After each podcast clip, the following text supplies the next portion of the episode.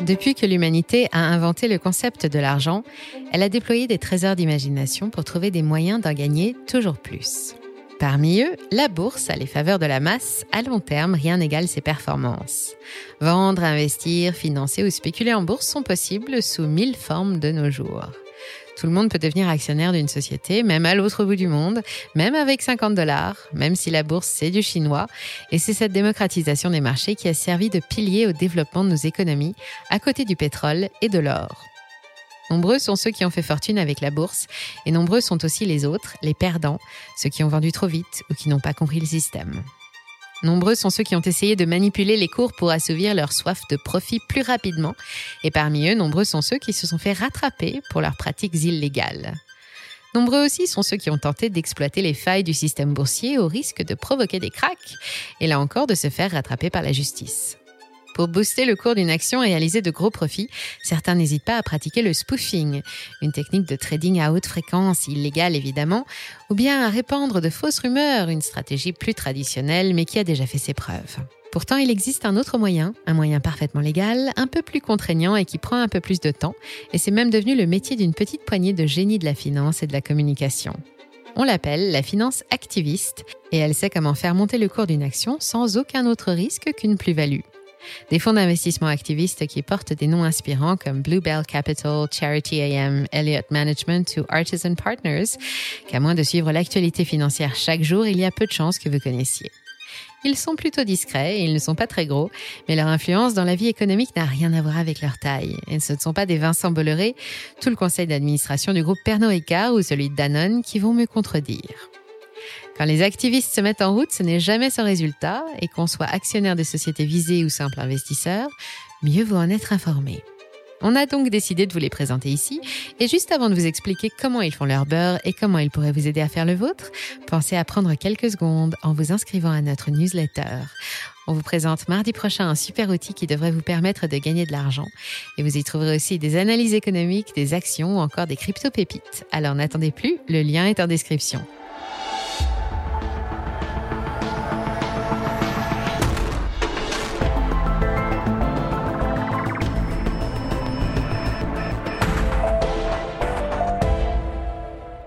On connaissait les fonds communs de placement, les fonds alternatifs, les fonds indiciels, les fonds de couverture, les fonds d'arbitrage, les fonds souverains.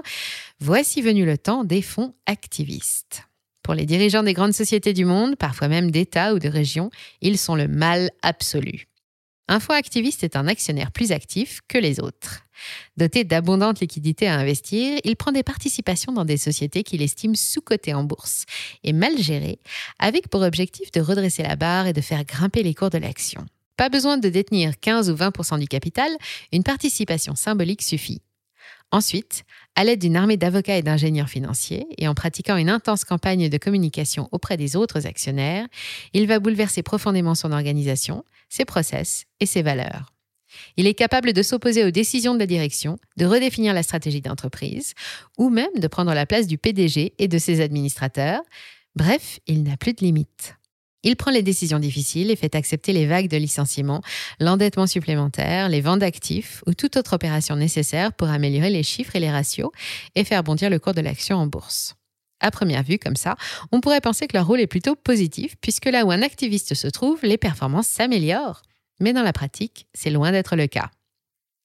Regardez cet homme. Sous ses airs de prof de sciences naturelles se cache un génie de la finance américain et la terreur des conseils d'administration.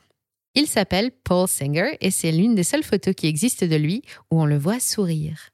Je vous en parlais l'année dernière dans la vidéo consacrée au côté obscur de la finance. Paul Singer est un véritable génie maléfique dans son genre. Il est milliardaire évidemment, et il a bâti sa fortune d'une façon très controversée. Ce petit homme formé à Harvard a fondé Elliott Management en 1977 avec 1,3 million de dollars. Aujourd'hui, il pèse plus de 30 milliards et a servi en moyenne près de 13,5% de rendement annuel pendant 44 ans à ses clients. Elliott est un fonds alternatif. Pendant des années, il s'est spécialisé dans les matières premières stratégiques, les métaux précieux et surtout la dette. En particulier la dette souveraine de pays en grave difficulté comme l'Argentine, le Pérou ou le Vietnam. Paul achetait les dettes douteuses pour des sommes dérisoires directement auprès des créanciers souvent découragés. Puis il récupérait la dette, plus intérêts et accessoires, par voie de justice. Il ne négociait rien et il ne se contentait pas de paiement partiel. Si le pays débuteur n'avait pas les moyens, pas de problème, les réserves de maïs ou de blé faisaient l'affaire. Être pauvre, sans ressources et affamé n'est pas une raison valable pour ne pas payer ses dettes. Il a ainsi ruiné entre autres l'Argentine pour 100 milliards de dollars et réalisé 1600% de plus-value et provoqué une famine au Malawi en 2005 en saisissant les réserves nationales de grains. Bref, Paul Singer est un personnage qui n'attire pas la sympathie et que son imagination a conduit à la richesse par le pire chemin qui soit, en devenant un vautour. Aujourd'hui, Elliott Management n'a pas changé de pratique et le fonds ne rechigne pas de temps en temps à se faire plaisir en rachetant la dette des pays du tiers-monde. Dernièrement, par exemple, il s'est offert un peu de dette du Liban, mais il a adopté d'autres activités plus présentables en investissant la bourse et il préfère être appelé activiste, c'est son nouveau dada. Ses moyens financiers lui permettent de tout se permettre et partout où il passe, Paul Singer prend le pouvoir avant de prendre ses bénéfices. Selon ses dernières déclarations à la SEC, au 30 juin dernier, le portefeuille d'Elliott Management ne contient que 42 lignes, c'est deux fois moins qu'il y a cinq ans, pour un total de presque 8,7 milliards de dollars répartis en majorité entre industrie, technologie de l'information et énergie. Ses plus grosses participations actuelles sont Howmet Aerospace, Marathon Petroleum Corporation et un ETF, l'iShare Obligation d'État à haut rendement. À E3, il représente un quart des fonds investis. Sur les 12 derniers mois, le portefeuille a performé de 6,39%, quand le SP500 et le Nasdaq sont respectivement descendus de plus de 24 et 14%, et que le MSCI World, l'indice qui rassemble les plus grosses entreprises du monde, baisse, lui, de 22%. Quand on vous dit que Paul est un génie, un génie qui s'est entouré d'autres génies et qui ensemble appliquent une stratégie imparable pour prendre le pouvoir et mener les sociétés ciblées à la baguette. Dell, Citrix, Telecom Italia, Energias de Portugal, le Milan AC, Intertrust, eBay et d'autres grandes sociétés cotées ont fait l'objet de ses attentions. Leur point commun? Selon lui, aucune d'entre elles n'est correctement gérée et elle pourrait gagner beaucoup plus d'argent.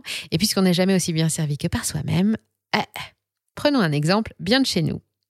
Quelques jours avant Noël 2018, Elliott achète 2,5% du capital du leader des vins et spiritueux européens, Pernod Ricard, pour 930 millions d'euros. Puis il adresse une lettre à la direction en la félicitant pour son catalogue de marques toutes plus prestigieuses les unes que les autres, avant de l'attaquer fermement sur les résultats du groupe, insuffisants selon lui. Vodka, whisky et gin sont en perte de vitesse comparés aux concurrents. Il faut donc améliorer les marges et pour ça, réaliser environ 500 millions d'euros d'économies, fusionner avec un concurrent et changer l'équipe dirigeante. Voilà un cocktail plutôt difficile à avaler. Cette fois, le conseil d'administration mené par la famille Ricard se défend et l'affaire n'est toujours pas terminée, mais ce n'est pas toujours possible. En 2018, le patron du groupe industriel allemand ThyssenKrupp, Heinrich Essinger, a dû démissionner sous la pression de l'actionnariat convaincu par Elliott. Quant à Vincent Bolloré, le nôtre, il a dû laisser tomber la direction de Telecom Italia. En mars 2021, c'est Emmanuel Faber, le PDG du groupe Danone, qui a vidé son bureau et rendu le bip du parking pour satisfaire aux exigences de nouveaux actionnaires empressés. Cette fois, ils s'appellent Bluebell Capital Partners et Artisan Partners. Ils sont plus petits, beaucoup plus petits qu'Eliott, mais vous allez voir que ça ne change pas grand-chose. Le britannique Bluebell pèse environ 250 millions d'euros. Quant à Artisan, c'est censé être un fonds de pension basé aux États-Unis. Il pèse 2 milliards de dollars, c'est peu face aux 32 milliards de Danone. Pourtant, en janvier 2021, Bluebell a fait une entrée fracassante à l'Assemblée générale des actionnaires du leader mondial de l'agroalimentaire, suivi quelques jours plus tard par Artisan. La valeur boursière du groupe est alors en baisse régulière et il n'est pas aussi rentable que la concurrence. Quel dommage d'avoir un si bel outil et de l'utiliser aussi mal. Mais l'armée de génie de Bluebell a toutes les solutions et mène une campagne efficace auprès des actionnaires. Faber est évincé en deux mois et remplacé par un ancien de chez Merrill Lynch, la banque d'investissement, Gilles Schnepp, un homme particulièrement attaché aux résultats. Plan de restructuration, suppression de milliers de postes, un milliard d'euros d'économies à réaliser dès 2021 et l'apparition d'une nouvelle stratégie commerciale plus locale, personne n'a rien pu faire. La vague Bluebell a tout balayé et elle s'est renforcée en cours de route par la deuxième vague Artisan Partners, même stratégie pour les mêmes résultats. À côté des noms que j'ai cités jusqu'à maintenant, Bluebell fait figure de cadet. C'est le petit dernier, la petite pépite des fonds activistes qui monte. Il a été fondé par un groupe d'ex-banquiers rassemblés autour d'un homme, Francesco Trapani, l'ancien patron de Bulgarie, la marque de luxe. Il ne déstabilise les grandes entreprises que depuis 2019, mais il a déjà attaché de grands noms à son tableau de chasse.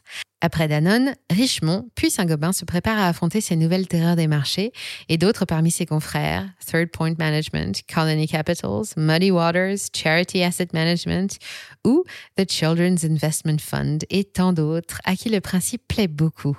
L'activisme boursier Un métier d'avenir, on vous dit. Et pourtant, ça ne date pas d'hier. Lui, c'est Carly Kahn.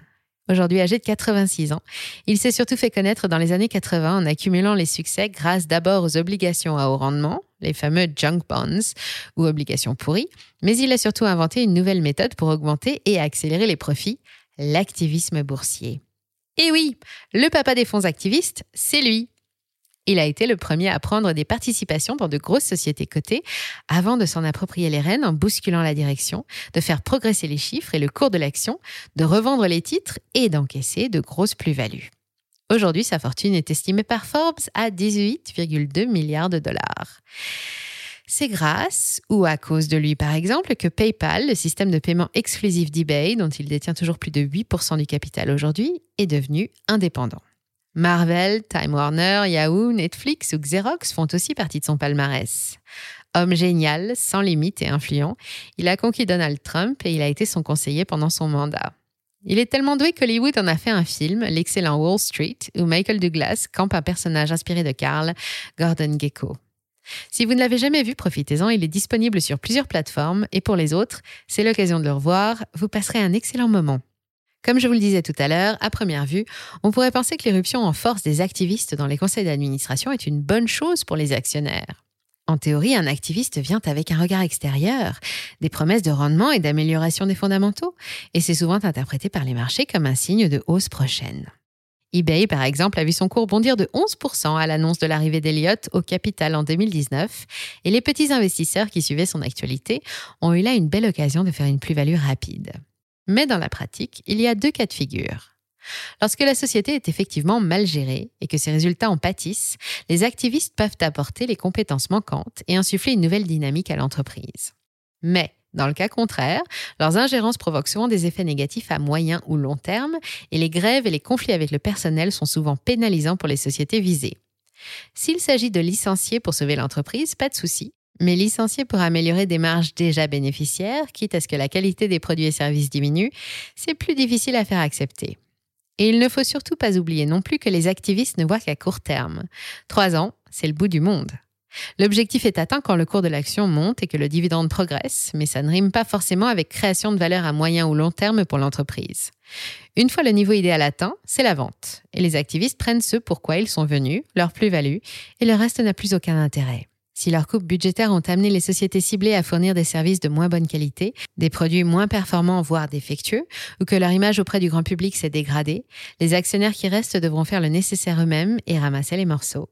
Ils font peur quand ils arrivent et quand ils partent, ce n'est jamais bon signe non plus. En fait, mieux vaut ne pas trop attirer leur attention. Depuis le début de l'année, 126 opérations ont été lancées par les activistes, contre 94 l'année dernière sur la même période. L'époque, ponctuée de pénuries, de ralentissement économique et d'incertitude, est idéale pour trouver de nouvelles proies. Évidemment, je ne vous parle que de l'activiste à la recherche du profit, le pire selon certains, mais c'est celui qui a le plus de succès parce qu'il s'adresse directement au portefeuille de tous les actionnaires. Mais tout n'est pas aussi noir que ça au royaume de la haute finance et il existe un autre genre d'activisme. Inclusive Capital Partners, qui a fait un raid sur ExxonMobil en 2021, et Impactive Capital Partners sont deux exemples de jeunes fonds d'investissement activistes, non pas en recherche de profit, mais de progrès environnementaux, sociaux et sur les modes de gouvernance, les fameux critères ESG. Cela essaye de faire évoluer les pratiques dans le bon sens. Ce n'est pas toujours compatible avec une hausse du cours d'action à court terme, mais c'est toujours bénéfique aux vivants. Depuis que l'ESG est à la mode et devient bankable, les autres fonds que j'ai cités, y compris Elliott, commencent à s'y intéresser. L'année dernière, 18% des campagnes d'activisme ont concerné l'ESG et on attend les stats pour cette année. Certains y voient une excellente nouvelle et un moyen efficace pour faire pression sur les directions qui tarderaient à adopter les bonnes pratiques. Pour d'autres, cette irruption de gens qui ne connaissent pas le métier, les contraintes, le contexte local et le staff, et qui prennent leurs décisions avec une calculatrice est un cauchemar. Cela craignent de voir une nouvelle façon de s'approprier le pouvoir, qu'encore une fois il tombe entre les mêmes mains, celles de la finance. De nombreux géants d'investissement, des banques, des fonds de pension exercent déjà leur pouvoir dans les conseils d'administration depuis des années. BlackRock, pour sa part, ne s'en est jamais caché, et Carl Icahn et Paul Singer sont persuadés d'œuvrer pour le bien de tous, et c'est sûrement ça le plus inquiétant.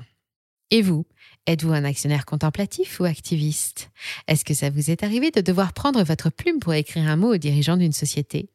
Racontez-nous ça en commentaire ou bien rejoignez la communauté sur nos autres réseaux pour en discuter en live. Merci d'avoir suivi cet épisode jusqu'au bout. Si ça vous a plu, on compte sur vous pour le partager autour de vous, laisser un like ou une bonne note et vous abonner pour être informé des prochaines sorties. Et moi, je vous dis à très bientôt sur Money Radar.